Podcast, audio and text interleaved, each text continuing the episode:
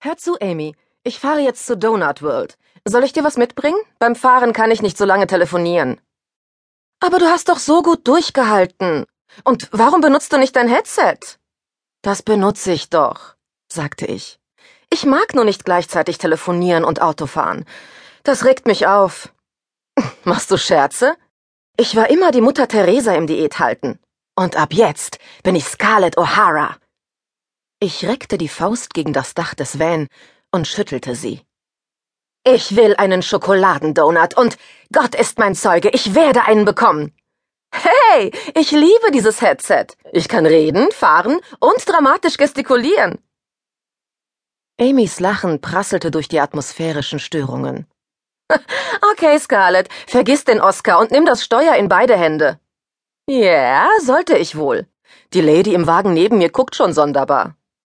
Übrigens, ich habe mir einen Namen für die blaue Bestie überlegt, sagte Amy. Wie wär's mit Gletscher? Gletscher? Warum? Er ist riesig, langsam und die Heizung funktioniert nicht. Ich lachte und tätschelte das Lenkrad. Nö, sie verdient einen besseren Namen. Schön, aber nach zwei Jahren wird es langsam Zeit, dir einen Namen zu geben. Ein Name für ein Auto sollte passen. Und jetzt sei still. Ich parke bei Donut World und geh rein. Aber Jen, ein Donut bringt's doch nicht. Oh, Amy, fang nicht schon wieder an. Nimm lieber zwei und meinen mit Ahornsirup. Ich lachte. Du Pappnase, in zehn Minuten bin ich da. Was? In zehn Minuten bin ich da. Jen, ich versteh dich nicht. Amy? Der Empfang der Stadt ist mies. Außerhalb ist er auch mies. Was? Nichts. Wir sehen uns in zehn Minuten. Zum Teufel, Jen. Wir sehen uns in ein paar Minuten. Sag ich doch. Was? Tschüss, rief ich, drückte die Austaste des Handys und lenkte meinen Kleinbus auf der Main Street in die Linksabbiegespur. Blinzelnd schaute ich nach rechts in die aufgehende Augustsonne. Das blendende Licht verwandelte die Laternenpfähle und die Bäume in amorphe schwarze Silhouetten. Beim Blick nach links war hingegen alles bis ins Detail beleuchtet. Jedes Blatt an den Bäumen, jeder Schnörkel an den alten schmiedeeisernen Laternenpfählen. Ich lächelte. Am Abend, bevor ich die Jungs zu Katie gebracht hatte, wo sie die nächsten zwei Wochen verbringen würden, hatten wir uns zusammen die Toy Story angesehen. Das hier hätte eine Szene aus dem Film sein können. Perfekt ausgeleuchtet. Beinahe hyperrealistisch. Das Licht funkelte auch auf den Fenstern von Donut World. Drinnen wurden auf schrägen Regalen Donuts mit Schokolade, Ahornsirup, bunten Streuseln, Zucker oder ganz altmodisch mit Zuckerglasur präsentiert. Wegen der ausladenden Hinterteile einiger Leute vor mir in der Schlange konnte ich die Zimtschnecken und Plunder nicht sehen. Ich zwickte mich in den Fettwulst über meiner Jeans. Hello, Fatness, my old friend, sang ich leise. Die Ampel schaltete auf grün. Ich fuhr auf die Kreuzung. Von rechts näherte sich etwas, das von rechts nicht kommen sollte. Aus der blendenden Sonne kam ein braun-rostroter Klecks auf mich zugerast. Der Klecks verwandelte sich in den hässlichen Kühlergrill einer noch hässlicheren Limousine, die ohne abzubremsen auf den Fußgängerübergang zuhielt. Lieber Gott! schrie ich und trat auf die Bremse. Kann nicht bremsen, geht nicht. Unfall, Blech auf Blech, Glasscherben, Monate im Krankenhaus, die Jungs. Wer kümmert sich um die Jungs? Die Jungs haben Angst, kann nicht arbeiten, verliere alles. Hab sie so lieb, hab sie so lieb. Bitte, bitte, bitte. Die Reifen blockierten und schlitterten über den Asphalt. Mein Van blieb abrupt stehen, während die Limousine mit zwei Zentimetern Abstand vorbeiraste. Lieber Gott, keuchte ich. Danke, danke, danke. Du, du, du Mistkerl! Was ich sonst noch schreien will, wird nie jemand erfahren, denn die Limousine hält nicht an, wird nicht langsamer, sondern rührt weiter, fährt auf ein Stahlblech, das Bauarbeiter auf der Straße haben liegen lassen, hebt kurz ab, knallt wieder auf die Fahrbahn, Reifen quietschen, schwarzen Gummi auf den Asphalt. Kofferraumklappe fliegt auf. Gummiseile, die sie halten, dehnen sich. Sonnenstrahlen bohren sich ins Dunkel und beleuchten einen kleinen nackten Arm, eine winzige, perfekte Hand, einen blonden Haarschopf.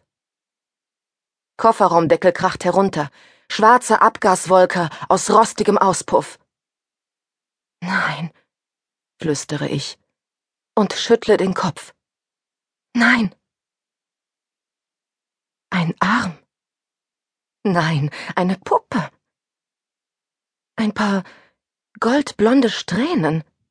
Nein, ein Schal oder eine Tasche. Wagen fährt die Straße hinunter. Ampel über mir schaltet auf Gelb. Der Motor des Pickup hinter mir rumort im Leerlauf. Frau in einem blau gestreiften Kleid steht an der Ecke und staunt. Eine Männerstimme aus dem dröhnenden Diesel hinter mir dringt an mein Ohr. Es ist vorbei, Lady. Sie können weiterfahren. Ich höre die Stimme, kapiere aber nicht, was sie sagt. Kleine Hand. Was soll ich tun? Ich. Was soll ich tun? flüsterte ich. Mein Kopf hatte sich gedreht, sah dem Wagen nach, aber sonst rührte sich nichts. Meine Hände hielten auf zehn und zwei Uhr das Lenkrad fest. Mein Fuß versuchte hartnäckig das Bremspedal durch den Boden zu treten. Eine Hupe plärrte, und ich fuhr zusammen, als hätte ich in die Steckdose gefasst. Ein Blick in den Rückspiegel. Der Mann im Wagen hinter mir hatte anklagend die Hände auf Schulterhöhe gehoben. Er zog die Brauen hoch und zuckte die Achseln. Mein Bein zitterte, als ich von der Bremse ging und aufs Gas trat. Ganz, ganz vorsichtig lenkte ich den Van auf die Main Street, vorbei an den Schaufenstern, den Donuts und den Leuten, die mit Gebäck in der Hand beobachteten, wie der Van vorbeifährt. Ein paar Blocks vor mir war die Limousine noch in Sicht. Haarschopf.